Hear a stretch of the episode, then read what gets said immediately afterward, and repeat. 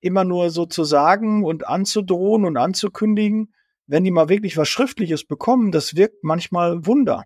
Und da kommst du mit Abmahnungen nicht weiter, weil die ja eben gerade darauf gerichtet sind, eine Verhaltensänderung zu erzeugen. Aber das Verhalten kann er schlichtweg nicht ändern. Wir wollen einstellen, wir wollen wachsen. Und äh, da gehört eigentlich eine Kündigung nicht dazu. Aber eine Abmahnung kann ein gutes Instrument sein, um den Mitarbeiter wieder auf den richtigen Weg zu bringen. Ja, wir stellen in der Zeitarbeit sehr, sehr gerne ein, aber müssen uns manchmal auch von Mitarbeitern trennen. Und bevor es zu so einer Trennung kommt, gibt es oft auch das Mittel Abmahnung.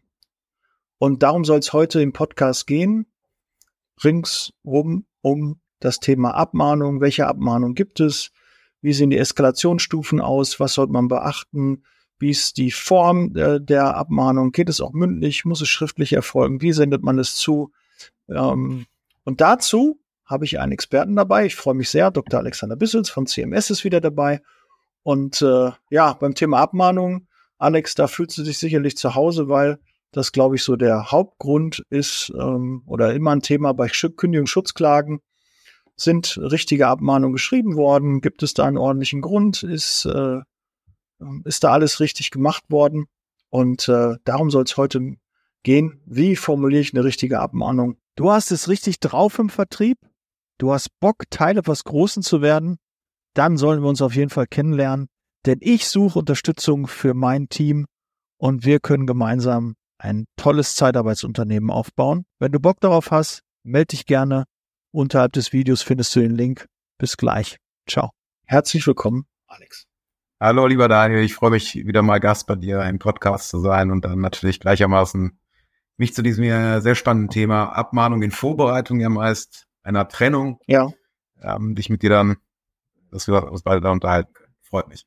Ja, mich auch. Ähm, beim Thema Abmahnung, ich bin jetzt 20 Jahre in der Zeitarbeit und das Thema Abmahnung, da habe ich so viele Mythen gehört, äh, wie man abmahnt, äh, Eskalationsstufen, Abmahnung 1, Abmahnung 2, muss man noch mal schärfer formulieren, äh, muss wegen dem gleichen Grund sein, äh, nicht äh, verfällt irgendwann weil immer natürlich, gerade wenn man sich von dem Mitarbeiter trennen möchte und man merkt, oh, das läuft nicht so gut, dann wird der Personaldienstleister äh, hellhörig und denkt sich, ja, wenn wir den Mitarbeiter jetzt kündigen, der ist jetzt außerhalb der Probezeit, dann muss das ja auch ordentlich mit Abmahnung erfolgen. Ansonsten ähm, gibt es bei einer Kündigungsschutzklage, haut uns das einer um die Ohren. Das ist ja immer so das Thema. Grundsätzlich sollte bei allen ankommen, trennt euch nicht vor allen Mitarbeitern, findet eine ordentliche Lösung und versucht eine Klärung hinzubekommen, weil Kündigung ist natürlich nicht das Ziel, sondern wir wollen so viele Mitarbeiter wie möglich haben und einstellen und einstellen und einstellen. Aber jetzt reden wir einfach mal über Mitarbeiter, wo das vielleicht nicht so gut funktioniert oder auch der ein oder andere ähm, ja, Mitarbeiter auch zuhört, der mal eine Abmahnung bekommen hat. Ähm, auch da sind natürlich auch die ein oder anderen Tipps dabei, wie man damit umgeht.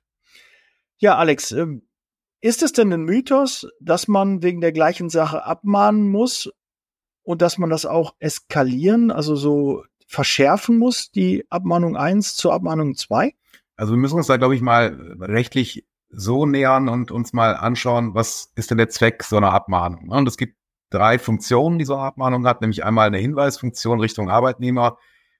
Du, lieber Arbeitnehmer, machst hier Fehler und wir möchten, dass du dein Verhalten änderst. Also, dass du zukünftig nicht mehr zu spät kommst, dass du deine Urlaubsanträge vernünftig einreichst, dich nicht selbst beurlaubst, deine Arbeitsunfähigkeit rechtzeitig und ordnungsgemäß anzeigst. So, das ist eben der Hinweis an den Mitarbeiter, du machst hier was falsch, stell das bitte ab.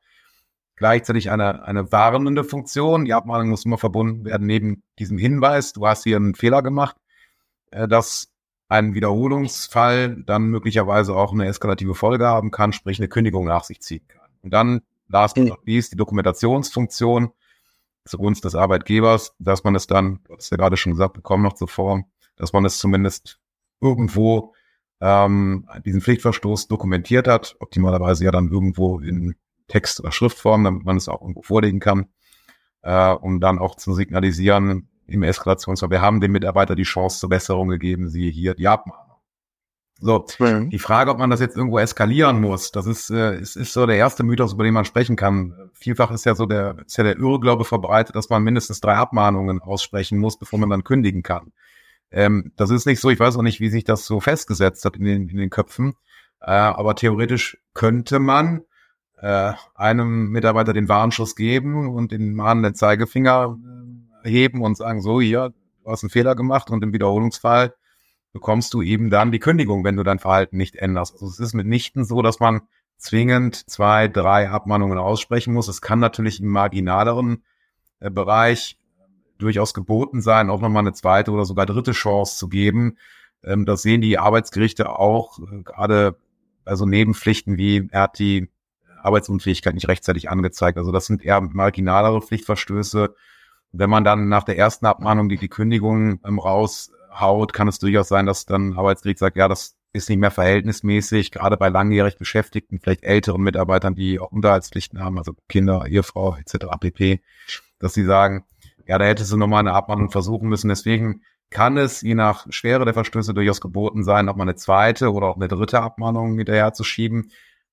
Bei Mehrabmahnungen muss man vorsichtig sein, ähm, weil wenn man immer nur ankündigt, nach weiteren Pflichtverstößen eine Kündigung auszusprechen, also dann mit Sanktionen, härteren Sanktionen zu kommen und man macht es da nicht, sondern kündigt es nur an, dann nimmt man sozusagen den vormaligen Abmahnungen die wahren Wirkung. Der Mitarbeiter muss sozusagen nicht mehr sich darauf verlassen oder kann sich darauf verlassen, dass eigentlich nichts passiert. Der Arbeitgeber also nur Sanktionen droht, diese aber nicht umsetzt. Ja, äh, genau. Und äh, da kann es dann in der Tat geboten sein, dass man auch deutlich macht, wenn man dann eine Vielzahl von Abmahnungen ausgesprochen hat, aber den letzten Schritt dann scheut, dass man drauf hat, letzte Warnung, letzte Abmahnung.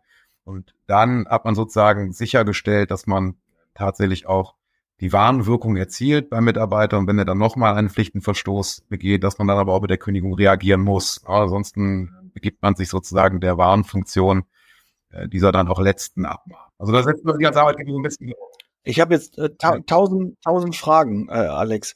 Die, die erste ist zum Beispiel, muss man da Zahlen vorschreiben? Erste, zweite, dritte, vierte Abmahnung? Was ist, wenn man das falsch macht? Ist das so eine, so eine Abmahnung verwirkt? Nee, also da muss man nicht erste, zweite, dritte Abmahnung äh, aufschreiben. Also das ist jetzt keine Wirksamkeitsvoraussetzung, aber das kann natürlich nicht schaden, darauf hinzuweisen. Wir haben die bereits mit Abmahnung vom, haben wir sie darauf hingewiesen, das und hier nochmal der Verstoß, bla, bla, bla, was ist da vorgefallen? Mhm. Hier machen wir sie erneut für ab und das nächste Mal gibt's dann die Kündigung. Also das äh, muss man nicht durch. Und letzte Abmahnung wäre auch was, was man nicht draufschreibt, oder? Doch, da sollte man den schon draufschreiben, um dann den vormaligen ah, okay. Abmahnungen nicht die Wirkung zu nehmen. Gerade wenn man dann eine Vielzahl, das gibt's ja durchaus, dass man da vier, fünf, sechs Abmahnungen geschrieben hat. Äh, und mhm. da sollte man dann in der Tat klare Kante zeigen und sagen, das ist die, wirklich die letzte letzte, letzte, allerletzte Abmahnung. Und wenn dann nochmal ein, ein weiterer Pflichtenverstoß passiert, dass man dann auch tatsächlich zur Kündigung schreitet, äh, schlichtweg, um sich nicht dem Vorwurf ausgesetzt zu sehen, dass man dann immer nur gedroht, aber nichts gemacht hat und dann die Warnfunktion von lustig geht. Ich bin ja jetzt schon 20 Jahre in der Zeitarbeit. Und äh, bei meinem ersten Arbeitgeber war das auch ein Instrument, um Tage zu belegen, weil der Mitarbeiter hat sich nicht gemeldet. Ja, ja dann äh, hat man dieses Mittel der Abmahnung Ne, diese Tage bleiben ohne Bezahlung. Ähm, das war nicht seriöse Zeitarbeit. Also das möchte ich ja auch nicht propagieren, aber ich weiß, das gibt's da draußen am Markt. Ich möchte das nicht, möchte das nicht unterstützen. Aber wie geht man damit um? Kann man, wenn man die Tage abmahnt, muss man dann diese Tage nicht, nicht bezahlen oder wie sieht es rechtlich aus? Also ich sage, du hast dich nicht gemeldet, du warst, nehmen wir mal ein klassisches Beispiel. Der Mitarbeiter ist eigentlich im Einsatz verplant. Wir haben keine Info, dass der Mitarbeiter abgemeldet ist. Er meldet sich auch nicht. Und am Freitag der Folgewoche fragen wir nach dem Stundenzettel und er sagt, nö, ich bin ja schon seit Montag ohne Einsatz. Also er hat sich eine Woche nicht bei uns gemeldet, hat uns auch nicht informiert, hat seine Einsatzbereitschaft nicht gegeben. Ich würde ihn abmahnen. Letzte Woche Meldepflicht. Sie haben die gegen die Meldepflicht verstoßen. Und diese Woche bleibt ohne Bezahlung. Ja gut, die, ist die, das ja die die Frage, also ganz klar, da müssen wir nicht über diskutieren, wenn Mitarbeiter unentschuldigt fehlt. Ne? Also der kommt einfach nicht in den, zum Kunden in den Einsatz, dann ist klar, das kann man abmahnen, muss man nicht bezahlen. Musst du nicht abmahnen, du kannst auch einfach als unentschuldigt äh, fehlend belegen, ähm, ob du das dann mit einer Abmahnung äh, noch, noch garnierst, das ist ja erstmal freie Entscheidung des Arbeitgebers, hat nichts mit der Bezahlung an sich zu tun, sondern er hat seine Leistung nicht angeboten, das musst du nicht bezahlen, ist unentschuldigt, auch, da brauchen wir keine Diskussion. Anders ist es natürlich, wenn, wenn du sagst, der er hat sich nicht gemeldet. Da stellt sich natürlich die Frage, wer ist denn da verpflichtet, irgendwas zu tun? Das eine Meldeverpflichtung hat man ja in der Regel nur, wenn du das irgendwo auch verschriftlicht hast, dass der Arbeitnehmer dann anzeigt, ich bin hier ohne Einsatz. Die Disposition macht ja eigentlich der Arbeitgeber. Der muss ja eigentlich wissen, bis wann dauert der Einsatz an, um dann eben auch Folgeeinträge zu generieren, die er dann disponieren kann. Wenn der Mitarbeiter jetzt wieder erwarten aus dem Einsatz genommen wird, müsste eigentlich der Kunde ja auch dann mal eine Meldung an das Zeitarbeitsunternehmen geben. Mal, ich habe den hier abgemeldet, damit man da irgendwie auch klare Verhältnisse schafft und dann noch mit der Abrechnung nicht durcheinander kommt. Aber die schlichte ähm, Frage, der ist dann ohne Einsatz und darf sagen, du hättest dich melden müssen, da hätte ich jetzt so in der pauschalen Betrachtung ein Problem mit. Also das würde man sicherlich erwarten, aber er das tatsächlich muss, sich dann melden, kann zweifelhaft sein. Ne? Und das ist erstmal Arbeitgeberpflicht, dafür zu sorgen, dass der Mitarbeiter in den Einsatz kommt. Klar, das sind so Grenzfälle, wenn der Arbeitgeber keine Kenntnis davon hat, der Mitarbeiter das aber ohne Probleme hätte aufklären können, sagen wir, ich bin hier aus dem Einsatz geflogen, aus welchem Grund auch immer, weiß mir bitte was zu. Ja, da bewegt man sich dann schon im gewissen Graubereich, wenn man dann fragt, wer ist denn dafür verantwortlich eigentlich, dann zu disponieren und Einsätze mhm. zu verweisen. Das ist mal Primäraufgabe des Zeitarbeitsunternehmens. Die müssen eigentlich wissen, was mit den Mitarbeitern ist. Klar, wenn die jetzt gut, glaube ich, davon ausgehen, wir haben den im Einsatz von bis und dann kommt irgendein Störfall, würde ich jetzt immer erwarten, dass der Kunde mich darüber informiert, wenn der Mitarbeiter nicht weiter abgenommen wird. Äh, Aber passiert nicht, ne? Das haben wir alle schon erlebt. Ja. Ne? Du guckst dann wirklich so Fakturaschluss, jetzt müssen wir noch mal von der letzten Woche den Stundenzettel einholen, dann sagt der Mitarbeiter auf einmal, wieso Stundenzettel? Ich bin doch schon seit Montag, hat der Kunde mich nie abgemeldet? Nee. Und Nein. nee, haben wir keine Info gehabt, ne? Ja, gut, also da kann man natürlich drüber streiten, ob er da so eine Meldeobliegenheit hat. Äh, also also ich weiß, in der letzten Firma stand das wirklich drin. Der Mitarbeiter muss sich melden, hat eine Meldepflicht und muss sich bis dann und dann, wenn er im Nichteinsatz sind, auch, auch melden. Ja, ja, nee, wenn das regelmäßig. Wenn das ja. arbeitsvertraglich vereinbart hast und der, der Meldeverpflichtung nicht nachkommt, dann kann man natürlich drüber sprechen. Das muss nur vereinbart sein. In den Standardverträgen ist es natürlich drin. Im Einsatz, wenn er dann nicht im Einsatz ist, muss er anrufen oder sich bereithalten zumindest. Äh, dann kann man sicherlich darüber sprechen, ob das ein, erstmal ein abmahnungsfähiger Pflichtenverstoß ist und man den Tag dann bezahlt muss. Aber das sind auch zwei unterschiedliche Paar mhm. Schuhe auf der einen Seite die Abmahnung als pflichtwidriges Verhalten, was du dann eben abmahnst, um dann eben dem Mitarbeiter den Pflichtverstoß vor Augen zu führen und ihm dann ähm, zu warnen, dass, dass im Wiederholungsfall eine Kündigung droht und natürlich die eine Verhaltensänderung zu erzeugen, dass das nächste Mal anders macht. Ne? Das ist klar. Das ist die eine Komponente und die andere Komponente ist natürlich die vergütungsrechtliche. Schuldet man dann Annahmeverzugslohn, denn der Mitarbeiter hat ja erstmal nicht gearbeitet und das ist ja im Arbeitsrecht der Ausnahmetatbestand. Äh, ähm, wenn du nicht leistest, bekommst du keine Gegenleistung erst einmal, also Geld, sei denn, das wird irgendwie über gesetzliche Vorschriften anders geregelt, wie jetzt bei der, Krankheitsfall, dass du dann sechs Wochen Entgelt ohne Arbeit bekommst oder aus Annahmeverzug und da sind wir dann natürlich auch, und da steht mhm. fällt das Ganze damit, ja, besteht eine Pflicht, sich zu melden. Wenn, wenn keine Pflicht besteht, ist der Arbeit, ähm, steht Annahmeverzug und du musst zahlen. Ne? Da, darum rankt sich das Ganze. Das ist also schon äh, bei einer, einer pauschalen Betrachtung nicht so ohne weiteres zugänglich. Aber zu sagen, wir, wir setzen den dann einfach auf Tag Abmahnung und zahlen das nicht, das wäre sicherlich zu kurz gegriffen und auch nicht in der Pauschalität richtig. Aber wenn ich es nicht bezahlen möchte, dann muss ich es aber auch in die Abmahnung so reinschreiben? Naja, wie gesagt, die Abmahnung. Dass die Tage ohne Vergütung bleiben? Nee, muss nicht, weil das sind ja zwei unterschiedliche Paar Schuhe. Wie gesagt, mit der Abmahnung sanktionierst du den, den Pflichtenverstoß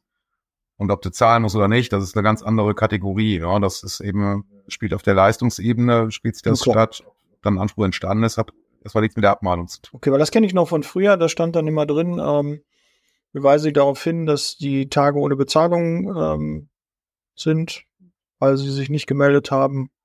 Ähm, ja, so kann, ich so kann, kann, man natürlich. Ne? Also das mag ja, mag ja nicht schlecht sein, wenn man eine Verhaltensänderung herbeiführen möchte, weil dem Mitarbeiter natürlich dann vor Augen geführt wird, ob berechtigt oder nicht. Das wir jetzt mal dahingestellt wenn du das das nächste Mal nochmal machst, kriegst du auch kein Geld und damit bekommst du die Leute ja, ne? Weil, weil wenn die dann Geld dafür bekommen, na gut, dann ist es vielleicht egal, wenn da drin steht, ja, du bekommst auch kein Geld, dann mach nichts nächste Mal anders und rufen dann tatsächlich an. Aber ein muss es nicht, das ist also kein zwingender Bestandteil einer Abmahnung, sondern die Abmahnung besteht ja in erster Linie darin, dass du den tatgegenständigen Pflichtenverstoß beschreibst richtig beschreibst, also auch detaillierter beschreibst und dass, dass man da das konkretisiert und der Mitarbeiter weiß, worum es geht. Ne? Also wenn man jemanden beleidigt hat, dass man eben Ross und Reiter nennt. Sie haben am, um mhm. Den, äh, die betreffende Person mit einem, einem Wort belegt, ähm, was jetzt nicht so ganz sittsam ist. Das ist das Erste, ne? den, den Pflichtenverstoß beschreiben, möglichst konkret, dann darauf hinzuweisen, dass es halten wir dir vor und wenn du es nochmal machst, gefährdest du dein Arbeitsverhältnis und wir weisen sie darauf hin, dass wir erwarten, dass du dich zukünftig pflichtgemäß verhältst, ähm, um ihn dann auf den Pfad der Tugend zurückzubekommen. Ja, und dann, das sind dann so die, mhm. über die drei Bestandteile einer Abmahnung, die es dann geht, die auch dann ja, optimalerweise in einer Art Standarddruck bei jedem Dienstleister vorliegen sollte. Und das sind ja im, im Wesentlichen Worthülsen, die man da verwendet, gerade die Warnfunktion. Ähm, ist ja ein Satz, den man immer wieder verwenden kann. Das Einzige, was sich dann tatsächlich ändert, ist ja die Beschreibung des Pflichtenverstoßes, die ja, die ja durchaus individuell sein kann, weil man, das Leben ist bunt, wissen wir alle. Äh, und das kann ja sehr vielseitig sein, was man einem dann vorwirft. Und das muss natürlich dann im Einzelfall runtergeschrieben und, und beschrieben werden in der Abmahnung. Wenn das eben nicht hinreichend konkret ist, ist die Abmahnung zu unbestimmt und wenn gar was Falsches drinsteht, muss sie aus der Personalakte entfernt werden und kannst nicht darauf berufen, auf diese Warnfunktion dieser Abmahnung. Da war noch ein Hinweis, was in der Praxis auch oft falsch gemacht wird. Es wird in einem Papier, wir reden ja nochmal über die Form gleich, aber es wird in einem Papier werden mehrere Pflichtverstöße gerügt. Am äh, Sonntag, am Montag hast du dich nicht krank gemeldet, am Dienstag warst du wieder gesund, bist zu spät gekommen äh, und am Mittwoch hast du einen Vorgesetzten beleidigt. So, und das sind natürlich drei Pflichtverstöße.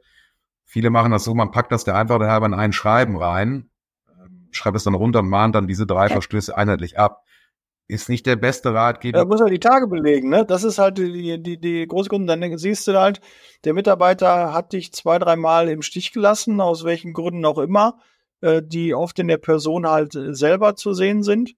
Ja, und dann sagt deine Sachbearbeitung, ne, wir müssen doch die Tage belegen. Ja, hast du eine Abmahnung gemacht? Äh, nee, habe ich nicht. Ja, ja weil den Tag will ich den nicht bezahlen, weil das hat er nicht aus meiner Sicht oder aus der Sicht, nicht aus meiner klein gesprochen, sondern aus der Sicht des Dienstleisters, des Disponenten, des Niederlassungsleiters, ähm, hat er nicht verdient, den Tag bezahlt zu bekommen, weil es in seiner Person zu sehen war, ja, hätte er sich anders verhalten, wäre der Tag auch anders belegt worden, hätte man noch Umsatz. Weil das große Thema ist ja immer, wenn ein Mitarbeiter ausfällt, wird der Mitarbeiter bezahlt und der Umsatz fehlt. Also es tut doppelt immer weh. Ja, das ist klar, aber wenn der Mitarbeiter zu spät kommt, heißt ja nicht, dass er nicht im Einsatz ist. Dann fängt er vielleicht verspätet an. Ähm, ja. der, der, Umsatz entsteht, aber den dann komplett mit Fehltag ja. zu belegen, ist ja schlichtweg unbillig. Das mag anders sein, wenn er gar nicht kommt oder irgendwie diese Sachverhalt Können wir ja auch gar nicht, sonst können wir den Tag ja nicht berechnen. Ne? Ja, also nach der Software, glaube ich, kann es den Tag dann eh nicht so berechnen.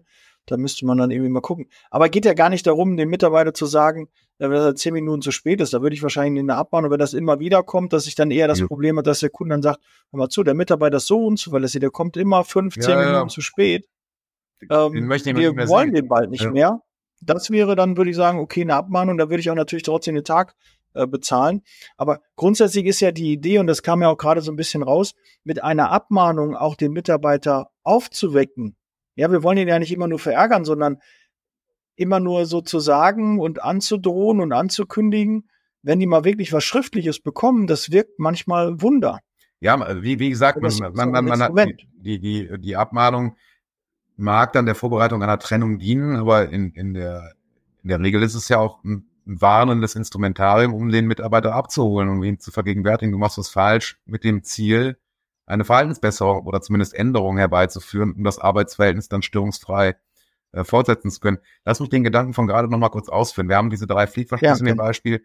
Bitte nicht in eine Abmahnung packen, denn wenn da ein Fehler sich eingeschlichen hat, auch nur in nur einem Teil, die anderen sind beide richtig beschrieben, ist die Abmahnung in Gänze ähm, sozusagen rechtswidrig und muss aus der Personalakte entfernt werden, sondern wenn man verschiedene Verstöße hat, äh, ist es zu empfehlen, das auch dann in verschiedene Abmahnungen zu packen. Ja, also den, wie ich gerade sagte, zu spät kommen in eine Abmahnung, ähm, dann Arbeitsunfähigkeit nicht rechtzeitig angezeigt in eine zweite Abmahnung und das dritte Vorgesetzten beleidigt, dann in eine, eine weitere Abmahnung zu packen, um dann eben Risiken auszuschließen, dass sich Fehler dort einschleichen, die dann auf das Ganze dann äh, sich auswirken. Ja, deswegen in verschiedenen Abmahnungen dann arbeiten.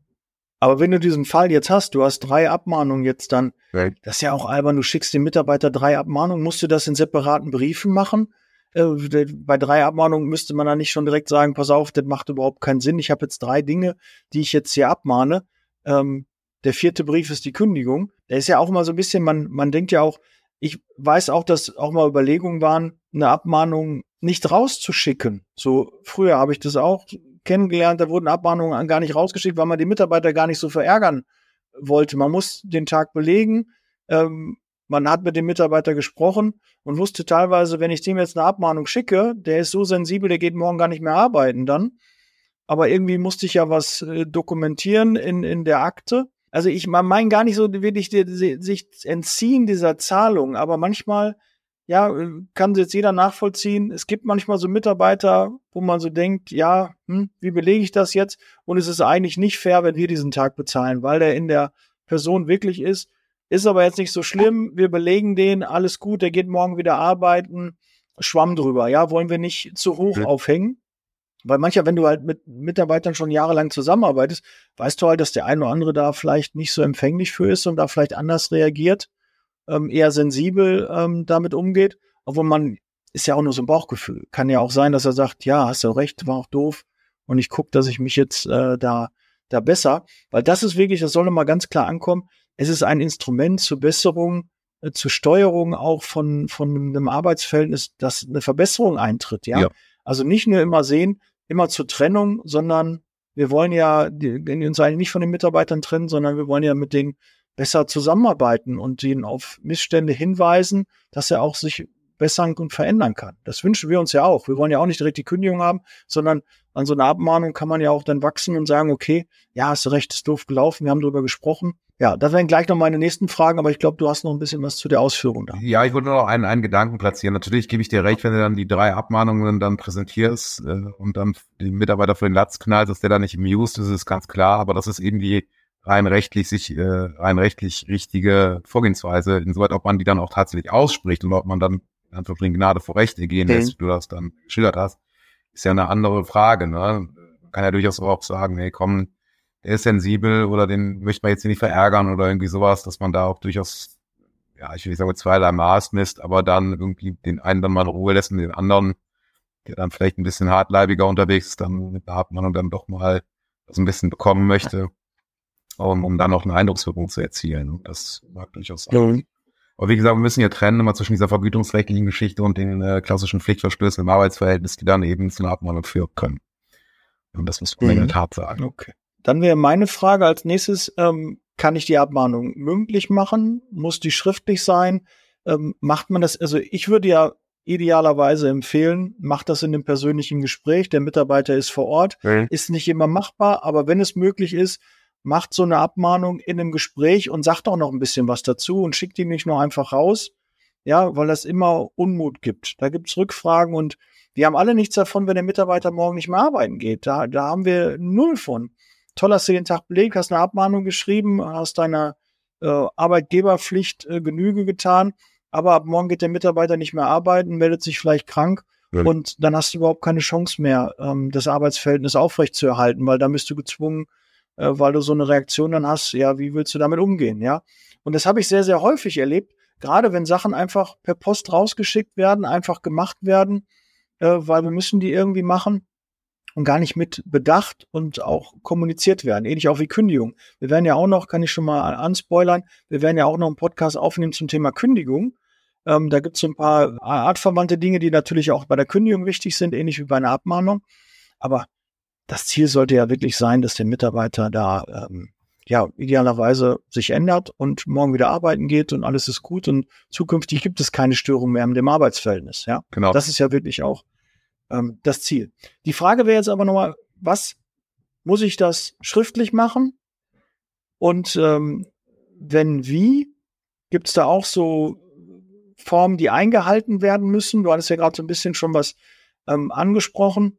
Wie würdest du das empfehlen, sollte man das handeln? Kopie in Akte, Original versenden? Genau, also du hast ja gerade schon gesagt, üblicherweise sollte man natürlich dann die, den Kontakt mit dem Mitarbeiter suchen und das erläutern. Also, dass man da aus dem Nichts in Anführungsstrichen deine Abmahnung im, im Briefkasten vorfindet, kann das eher einer Eskalation zu führen und dann hast du natürlich die Themen, dass der Mitarbeiter dann sich vorschnell dann krank meldet und so weiter, sondern man sollte das tunlichst erläutern, damit der Mitarbeiter weiß, okay, da habe ich mich nicht korrekt verhalten. Und dann sichert man das ab, in Anführungsstrichen, sagt die Mitarbeiter auch, hier, das passt uns nicht, das haben wir dir jetzt mal verschriftlich hin äh, geschrieben, Abmahnung bitte äh, hier unterschreiben, den Empfang bestätigen und dann kannst du danach Wege ziehen und bitte ändere dein Verhalten. Es gibt da äh, in der Tat kein ähm, gesetzliches Formerfordernis, also Abmahnungen können auch mündlich ausgesprochen werden, aber dann müssen die eben diese ja. drei Funktionen erfüllen, die ich dir gerade gesagt habe. Also der Pflichtenverstoß muss beschrieben werden, es muss darauf hingewiesen werden, dass Pflichtverstoß ist, äh, muss dann angehalten werden, das abzustellen und es muss darauf hingewiesen werden im, im, Wiederholungsfall, dass eine Kündigung droht. Das kannst du dir natürlich alles erzählen. Ähm, da kannst du auch ein Protokoll äh, zuschreiben, um das dann nachher, wenn es dann zu einer richtigen Eskalation kommt, darzulegen, dass ihr darüber in der Tat so gesprochen habt. Ist schwierig, gerade wenn Zeit äh, vergeht und man das dann sozusagen auf Grundlage des eigenen Erinnerungsvermögens und einer Notiz dann alles dann darbringen muss. Deswegen macht man es in der Regel eben verschriftlicht man das Ganze, ähm, indem man dann eine, eine Abmahnung ausspricht, die aber auch, wie gesagt, dann jetzt nicht unterschrieben sein muss grundsätzlich. Also es gibt keine strenge Schriftform, sondern man könnte es auch theoretisch per E-Mail übermitteln, per Fax oder wie auch immer, per WhatsApp. Also da gibt es in der Tat keine gesetzlich vorgeschriebene Form, äh, sondern man muss sich eben das Mittel rausfischen, was eben dann auch im Nachgang vor Gericht vorgelegt oder zumindest dann darauf hingewiesen werden kann, wir haben es dann eben auch so übermittelt mit dem und dem Inhalt. Und das gelingt natürlich am besten, wenn du dann ähm, das per Brief, per, per unterschriebenem äh, Anschreiben machst und dann eben per Einschreiben, weil du dann eben auch zumindest besser darlegen kannst, dass der Mitarbeiter das erhalten hat. Bei einer E-Mail, wenn er nicht dann bestätigt, habe ich erhalten oder eine Empfangsbestätigung abgibt, wird so ein Mitarbeiter nachher sagen, habe ich nicht gelesen, weil ich nicht verpflichtet zu, ist nicht angekommen, was, whatever. Genauso bei so WhatsApp-Nachrichten. Da hat man natürlich irgendwie keine ausdrückliche Empfangsbestätigung. Bei, einer, bei einem Schriftstück, was man dann eben per Einschreiben dann übermittelt, hat man zumindest einen Zugangsbeleg, dass dann eben ein Schreiben dort eingeworfen wurde. Jetzt egal welchen Inhalt das Ganze hatte, aber das ist natürlich, macht man nur, um dann darzulegen, dass es auch vom Mitarbeiter so in den, in den Machtbereich des Mitarbeiters gekommen ist, wenn er das nicht tatsächlich händisch entgegennehmen kann. Alles andere hast du gewisse Thematiken mit Zugang des Ganzen, denn das Dokument muss auch wie eine Kündigung zugehen, damit du eben die gewünschte Verhaltensänderung herbeiführen kannst. Wenn, wenn der Mitarbeiter das nicht bekommt, nicht zur Kenntnis nehmen kann, ist natürlich der Zweck der Abmahnung, äh, kann nicht eintreten, nicht über einer Kündigung. Also deswegen macht man es in der Regel schriftlich, äh, übergibt das dem Mitarbeiter und beschränkt sich nicht darauf, das mündlich zu machen. Das ist meines Erachtens keine gute Idee, weil das eben nicht, nicht dokumentiert, nicht hinreichend dokumentiert, was man da gesprochen hat im Detail. Und das kannst du durch eine Text- oder Schriftform besser dokumentieren. Aber das ist eigentlich der einzige ja. Grund, warum man es dann eben in Textform oder äh, Schriftform machen sollte. Ansonsten könnte man das auch zu zweit machen, dass man quasi dann einen Zeugen hat in dem Gespräch das kannst du auch machen. Der sollte natürlich irgendwie da, da auch was mit zu tun haben. Ne? Also entweder dann quasi seiner Funktion oder als Zeug oder wie auch immer, dass er da was beitragen kann. Das kannst du natürlich machen. Ne? Wenn du da jetzt mit Geschäftsführer oder dann einen Disponenten oder Regionalleiter, wie auch immer, hängt ja sicherlich von der Qualität des Verstoßes ab und, und der Hierarchie. Kann man das natürlich machen, aber nochmal, auch wenn man dann Zeugen hat, die müssen sich ja auch dann im Detail, was worüber gesprochen wird. Und erinnere dich mal ein halbes Jahr später, was ihr ihm wie dargebracht habt, den Mitarbeiter, um ihn dann abzumahnen. Ne? Das ist keine, kein guter Ratgeber, das ist keine gute Idee, weil man das eigentlich nie gerichtsfest hinbekommt. Wo haben wir da im Detail gesprochen? Was war genau Bestandteil? Was war der Vorwurf? Habt ihr dann die ganzen Funktionen beachtet, die so Abmahnung haben kann? Also deswegen immer ähm, zumindest schriftlich fixieren und dann eben einen möglichst zustellungssicheren Weg wählen, dass also das Schreiben oder die Abmahnung auch beim Mitarbeiter anlandet. Zumindest Gelegenheit ja. zur Kenntnis nehmen. Dann haben wir das so ein bisschen mit der Form auch geklärt, ne? Das war das zum Thema Form. Ich habe aber noch eine Anmerkung, was du vorhin auch schon angesprochen hattest, dass man eben nach einer Abmahnung im Wiederholungsfall, da hattest du gesagt, ja, wie viele Abmahnungen braucht man denn da? Zwei, drei, vier. Ähm, wichtig ist, dass nicht die Abmahnung an sich bedeutsam ist. Also du kannst 15 Abmahnungen kassieren und immer noch, noch keine Kündigung aussprechen können, wenn es sich nicht um gleichartige oder zumindest vergleichbare Pflichtenverstöße handelt. Sie müssen also aus dem gleichen Rechtskreis kommen, müssen also in Anführungsstrichen miteinander verwandt sein. Also Beispiel wäre zum Beispiel, der Mitarbeiter ähm, hat sich nicht rechtzeitig arbeitsunfähig gemeldet und es ist natürlich seit dem ersten, ersten jetzt anders, hat dann verspätet eine, eine Arbeitsunfähigkeitsbescheinigung eingereicht. Und das ist so derselbe Pflichtenkreis, den man da ranziehen kann. Und wenn dann nochmals was, was schief geht, dann kann man theoretisch auch eine Kündigung aussprechen. Was nicht geht, ist, der, der hat auf der einen Seite die Arbeitsunfähigkeit nicht rechtzeitig angezeigt und dann am nächsten Tag ist er unpünktlich gewesen, weil das eben zwei komplett unterschiedliche Pflichtenkreise sind, sondern dann muss man eben zuwarten, Unpünktlichkeit abmahnen und dann nochmal einen Verstoß abwarten, der weiteren Verstoß dann abwarten und dieser kann einen dann äh, als Arbeitgeber zu einer Kündigung legitimieren. Aber es müssen gleichartig oder vergleichbare Verstöße aus einem identischen Pflichtenkreis sein. Die müssen also miteinander im übertragenen Sinne verwandt sein. Nicht jede kann ja. sich dann beliebige Abmahnungen aussprechen und dann bei einem erneuten Pflichtenverschluss, der damit gar nichts zu tun hat, gegen die Kündigung aussprechen. Dann habe ich die, die, die nächste Frage noch, ein, ein richtiges Fallbeispiel. Mitarbeiter ist verschütt, meldet sich nicht, also wirklich Meldepflicht, du erreichst sie nicht. Wir rufen an, machen, tun, ja. aber Mitarbeiter ist nicht erreichbar. Dann kenne ich das so aus der Vergangenheit, ja, ähm, Sie haben eine Meldepflicht, sind nicht erreichbar. Wir haben Sie versucht per Telefon, per WhatsApp, per E-Mail zu erreichen. Sie melden sich nicht. Ähm, wir mahnen Sie hiermit ab und bitten wegen, Sie wegen ganz sich, unentschuldigten Fehlens dann, ne? Ja, ah ja, wegen unentschuldigten Fehlen, okay. Ähm, und wir bitten Sie, sich bis zum sowieso zwei Tage irgendwie dann wieder zu melden. Also mit der Zustellung. Na, wenn du es rausschickst, bekommt er das und spätestens am nächsten Tag sollte er sich dann ja eigentlich melden oder am gleichen Tag, aber du musst ja irgendeine Frist setzen, Jo. dass sie sich dann bis nächste Woche Mittwoch, jetzt wenn du es am Freitag rausschickst oder Dienstag, dann bitte bei uns melden. So, jetzt ist das nicht passiert. Dann machst du ja die nächste Abmahnung. Da sagst du, okay, sie haben sich am Montag, Dienstag, wie im Schreiben angekündigt, nicht gemeldet. Ähm, auch der Mittwoch ist vergangen. Ähm, dann setzt du wieder eine Frist. Wann dürfte ich denn dann kündigen? Und kann ich die Kündigung direkt mit der Abmahnung zusammen rausschicken? Sind es separate, ähm, ist es separate Post oder wie würdest du das empfehlen?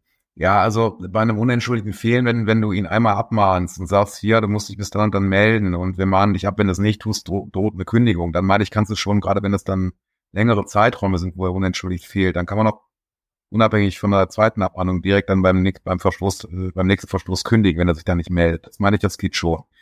In der Regel, und das passiert ja dann häufiger, reichen die ja dann im Nachgang, äh, zeigen die an, dass die arbeitsunfähig war. Ne? Dann kannst du dich natürlich nicht mehr auf ein unentschuldigtes Fehlen stützen, sondern kannst allenfalls abmahnen, weil er nicht rechtzeitig angezeigt hat, dass er arbeitsunfähig ist. Und dann äh, Mhm. schließt sich sozusagen der Pflichtenkreis, den du jetzt erstmal unterstellt hast, der verletzt worden sein soll, der schließt sich dann aus. Aber da ist es meines Erachtens nicht angezeigt, dann mehrfache Abmahnungen auszusprechen, sondern wenn du dann abgemahnt hast und das dann eben einen substanziellen Zeitraum betrifft, wie du jetzt gerade in deinem Beispiel geschildert hast, mehrere Tage, dann Ja. meine ich, kann man schon beim nächsten Fall, beim nächsten, bei der nächsten Nichtmeldung oder nicht erscheint, dann zur Kündigung schreiten und ihn dann äh, freisetzen. Was nicht geht, ist, dass man abmahnt und gleichzeitig kündigt, sondern wenn du einen Verstoß identifiziert hast, kannst du nur das eine oder das andere machen. Du musst dich also entscheiden, ob du abmahnst wegen eines Vorfalls oder eine Kündigung aussprichst. Wenn du eine Abmahnung aussprichst, ist der Kündigungsgrund, ist der Grund weg und du kannst nicht aufgrund dessen nochmals kündigen. Also du musst einen Weg einschalten, äh, einschlagen. Was willst du jetzt mit dem Pflichtenverstoß machen? Du kannst ihn nicht doppelt verwerten. Ah, okay, auch eine wichtige Information. Also dementsprechend, wenn ich ihn jetzt abmahne, er soll sich bis Mittwoch melden, dann kann ich nicht, ich kündige sie, weil sie haben sie nicht bis Mittwoch. Dann könnte ich Nein, höchstens nein, eine Kündigung machen, quasi. Du könntest dann natürlich sagen, ähm, du hast dich Mittwoch erneut nicht gemeldet und bist unentschuldigt fehlen. Dann hast du hast ja dann einen neuen Verstoß. Ne? Das ist natürlich die Frage, wie man das dann formuliert, bitte melde dich bis Mittwoch, wenn er das nicht macht, dann hat er natürlich auch gegen diese Meldeobliegenheit verstoßen. Das ist nicht das Entscheidende, sondern das Entscheidende ist, dass er auch am Mittwoch weiterhin unentschuldigt fehlt und sich dann eben nicht geregt Ja. hat und dann den einen erneu- erneuten Pflichtenverstoß als Dauerverstoß ja hat. Ne? Also die Tage dazwischen sind ja dann auch im Zweifel unentschuldigt und das äh, legitimiert dann den Arbeitgeber in der Regel zu einer äh, Kündigung und im Zweifel auch zu einer außerordentlichen Kündigung. Also das, äh, das kann man natürlich auch dann mal in Erwägung ziehen, gerade bei so längeren Fehlzeiten, wo man dann unentschuldigt ist. Okay, also jetzt nochmal bei dem Beispiel zu bleiben. Wir haben gesagt, er soll sich bis Mittwoch melden. Er meldet sich am Mittwoch nicht. Dann könnte ich am Donnerstag die Kündigung rausschicken zu Freitag mit Einwurf einschreiben zu einem Tag. Da würden wir ja nochmal in der separaten Folge, aber Ja, das wäre jetzt so die Empfehlung. Also nicht noch eine weitere Kündigung, äh, eine weitere Nee. Abmahnung schreiben dafür, sondern dann einfach danach die Kündigung direkt folgen lassen. ja, das ist eben die Frage, worauf du hinaus willst. ne? Du sagtest ja gerade zu Recht, naja, eigentlich wollen wir Mitarbeiter ja halten. Äh, ist ja sozusagen unser wesentliches Substrat in der Zeitarbeit. Aber wenn der Nee. Mitarbeiter, die Mitarbeiterin nicht mehr kommt, dann muss man natürlich auch an Kante zeigen. Und wenn er da keine Entschuldigungsgründe vorzuweisen hat, weil er im Krankenhaus ist oder weiß was weiß ich, was er da gerade gemacht hat oder arbeitsunfähig, dann ist nicht in der Lage, bei dem Briefkasten zu leeren, dann kann man meines Erachtens auch direkt dann zur Kündigung schreiten. Und dann würdest du eher, weil ich sag dann mal, wenn eine außerordentliche, da können wir, machen wir eine separate, aber bei einer außerordentlich, dann ist eigentlich schon klar, sehen wir uns auf jeden Fall vor Gericht, weil außerordentliche Kündigung wird das Arbeitsamt immer empfehlen, hier auf jeden Fall Kündigungsschutzklage. Ja, ne? Weil er kriegt eine Sperre. genau. Drei Monate Sperre, das will keiner, also siehst du dich auf jeden Fall ähm, vor Gericht. Ja, aber das äh, letztlich muss man natürlich auch mal ein bisschen entscheiden, was für eine Qualität haben die Verstöße. Ne? Ähm, das, das dann, da reden wir noch in einer anderen Folge drüber. Wenn das dann eher so marginalere Verstöße sind, dann eher mit der ordentlichen Kündigung, bei schwerwiegenden Verstößen, Beleidigungen, Tätigkeiten etc. pp, Diebstähle, alles was so im strafbaren Bereich ist, da kann man auch dann ohne Abmahnung in der Regel direkt zur Tat schreiten. Okay. Da habe ich noch eine Frage. Kann man wegen Alkohol abmahnen, wenn der Mitarbeiter alkoholisiert beim Kunden war? Ja, Alkohol ist natürlich immer so ein Thema. Es gibt ja ähm, durchaus Tätigkeiten, wo Alkohol jetzt nicht der beste Ratgeber ist, gerade wenn man da in sicherheitsrelevanten Bereichen ist, wo verantwortungsvolle Tätigkeiten hat, Stichwort Lager, mit, mit Maschinen umzugehen hat, ne, Flurfahrzeuge, Flurfahrzeuge. Da darf man eben nicht alkoholisiert, gerade Gabelstapler fahren. Ne? Das geht eben nicht und das sind Pflichtenverstöße, die abmahnungsfähig sind äh, und auch eben äh, entsprechend abgemahnt werden sollten, gerade wenn dann beim Kunden auch eine Alkoholpolicy geht, an die ja auch dann die Mitarbeiter gebunden sind. Das geht natürlich nicht ja, in der Regel, dass man da alkoholisiert zur Arbeit kommt. Und wenn das eben auffällt, gerade wenn das verbunden ist mit, mit Ausfallerscheinungen oder dann eben alkoholbedingte Fehler passieren, die sich dann schon zu einem Schaden auswachsen, hoffentlich nur Sachen, keine Personenschäden, dann ist mindestens mit der Abmahnung dabei, im Schadensfall dann natürlich auch schon mit einer Kündigung.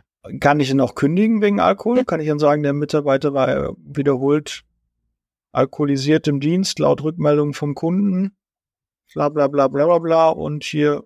Ja, wiederholt, wie gesagt, das, muss man dann, das sind ja alles Einzelfallfragen. Äh, ne? Also da, da kann man nicht sagen, ist es ja. immer eine Kündigung berechtigt oder ist es immer eine Abmahnung berechtigt, sondern da muss man eben gucken, welche. Weil ich habe mal gehört, man darf nicht wegen Alkohol kündigen. Das kriegst du nicht durch. Das wird nicht funktionieren. Ja, die, die Frage ist ja, ähm, was willst du sanktionieren? Willst du dann die, diesen Pflichtenverstoß, dass er dann alkoholisiert zur Arbeit gekommen ist und er dann möglicherweise einen Fehler gemacht hat.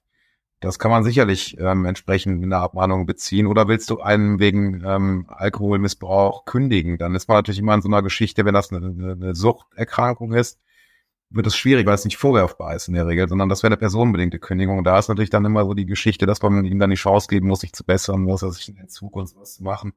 Also das ist immer die Frage, willst du wegen der Sucht kündigen?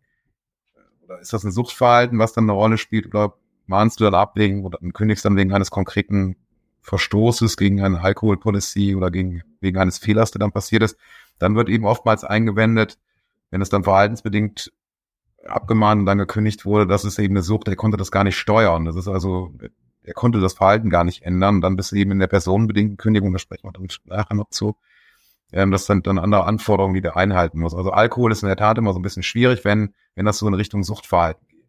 Nicht, wenn er, wenn er, wenn er, sag ich mal, am Wochenende ordentlich gefeiert hat und dann am, am Montag noch immer so besoffen ist, dass er da äh, irgendwie Fehler macht und dann seine Arbeitspflicht nicht ordnungsgemäß erledigt kann. Ne? Und das dann gerade auch sicherheitsrelevante und gefährliche Tätigkeiten sind, die er zu verrichten. Ja, weil da hast du natürlich gerade so einen Alkoholiker, der der Spiegeltrinker ist, der liefert ja auch die ganze Zeit, macht er einen super Job und alles gut und dann wird dann Alkohol gerochen und dann sagt der erste Kunde, hm, weiß man nicht, und dann sagt er, ja, ich bin äh, Diabetiker, ne, und das Medikament, was ich nehme, das riecht äh, so und äh, das, ich bin kein Alkohol, also ich trinke keinen Alkohol. Und dann kommst du halt in so eine Bedulie, setzt du beim nächsten Kunden ein, der macht das wieder, dann musst du dich ja selbst auch schützen, weil dann sagt jemand, ja, die wussten ja schon, hier der Kunde X hat ja schon mal gesagt, dass äh, Alkohol gerochen wurde. Also da ist echt schwierig und gerade auch wenn, wenn du jemanden hast, der wirklich dann alkoholabhängig ist, ja, wie willst du dem die Möglichkeit geben, dass er einen Entzug macht? Wie willst du ihn ansprechen? Der muss ja selbst erstmal auf die Idee kommen, ja? Die müssen ja selbst, du kannst ja, auch wenn es Angehörige sind oder so, du kriegst es ja selbst nicht hin. Man weiß es ja erst, wenn die, die Betroffenen selber merken, oh, ich habe ein Problem damit, ich, ich möchte mir helfen lassen, dann kannst du denen helfen. Ansonsten ist ja wirklich, sind dir ja eigentlich die Hände gebunden, erst wenn er Einsicht äh, zeigt und selbst auch was an seinem Verhalten ändern will, wenn er es wahrnimmt. Aber ja, gut, ich meine auch hier gilt verleugnen das ja, ne? Ja, hier gilt natürlich auch wieder der Grundsatz, man mit den Leuten sprechen. Ne? Also das ist, ist ja immer so das Erste, dass man mal versucht, irgendwie zu identifizieren, was ist es denn? Ist es dann tatsächlich, geht das so in Richtung Sucht, macht er da komplett dicht, irgendwie sowas? Aber dann kann man ja mal mit, mit, mit so Abmahnungen oder möglicherweise auch einer ärztlichen Untersuchung oder irgendwie sowas, Drogenscreening, das sind ja auch alles, gerade wenn sich das irgendwie auswächst in Fehlern oder wenn es Auffälligkeiten gibt, kann man auch mal in die Richtung ähm, denken. Aber das sind natürlich keine einfachen Fälle, die, mit denen man umzugehen hat, weil, weil das alles, was mit Sucht und so weiter nicht steuerbarem Verhalten zu tun hat. Also gerade wenn du abhängig bist, kannst du es nicht, selbst wenn du, kannst es nicht abstellen, selbst wenn du wolltest. Und da kommst du mit Abmahnungen nicht weiter, weil die ja eben gerade darauf gerichtet sind, eine Verhaltensänderung zu erzeugen. Aber das Verhalten kann er schlichtweg nicht ändern, weil er dann eben aufgrund seiner Sucht da blockiert ist. Also das sind in der Tat schwierige Fälle. Ähm, und da ist es eben nicht so leicht, da mit Abmahnung, Kündigung und so weiter zu agieren dann sollen die sich einfach bei dir melden und dann arbeitet ihr eine Strategie aus, wie man damit umgeht und äh, ja, ich hatte das, ich hatte das jetzt das gerade, so. dass, dass da auch ähm, ja. ein Mitarbeiter dann zumindest letzte Woche, dass da, dass da zumindest Ausfallerscheinungen, zumindest nach der Wahrnehmung des Arbeitgebers, ähm, offenbar wurden die äh, so drogenartig, ne, in so einem Drogenkonsum oder Drogenmissbrauch dann nahelegten. Aber das ist eben auch so ein bisschen ungreifbar, ne? wenn einer so aufgedreht ist und Richtung Kokainmissbrauch und so weiter. Ja, eine Fahne hast du da nicht, ne? Sondern das ist, ist schwierig, dass dann eben, wenn der Mitarbeiter das abstreitet, das irgendwie auch nachzuweisen. Was machst du da? Also das sind schon, schon schwierige Sachverhalte, die man da erst einmal analysieren muss und dann nicht. Auch Diebstahl, auch nicht so einfach. Aber da können wir vielleicht zum Thema beim nächsten ja. Mal bei Kündigung auch darauf eingehen, wie man damit umgeht. Und es wird wahrscheinlich auch keinen Königsweg geben.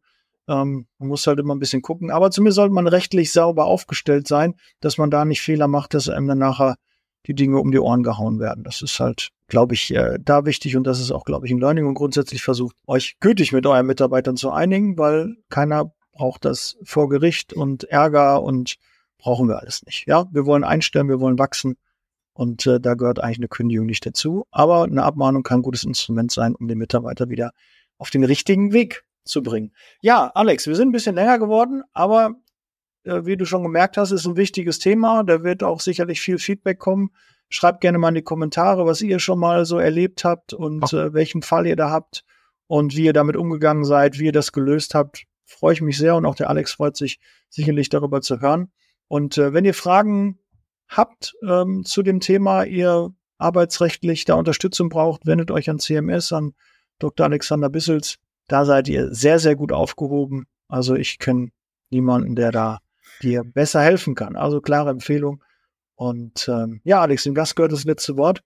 Was haben wir vielleicht noch ja, vergessen? Was ist noch wichtig? Nach, nach so viel ähm, Lob deinerseits, ne, da weiß ich gar nicht, was ich dazu noch sagen soll.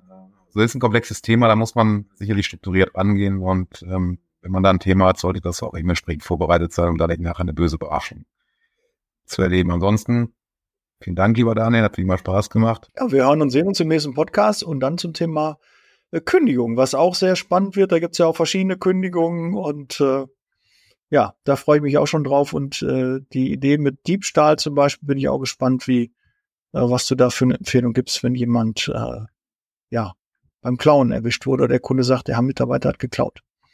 Das wird spannend. Okay, gut, vielen Dank. Bereit für Zeitarbeit. Wir hören und sehen uns im nächsten Podcast. Cast. Äh, Alex, vielen, vielen Dank und ja, bis bald. Ciao. Vielen Dank. Ciao, Daniel. Der Podcast wurde unterstützt von HR4U, ihrer HR-Software.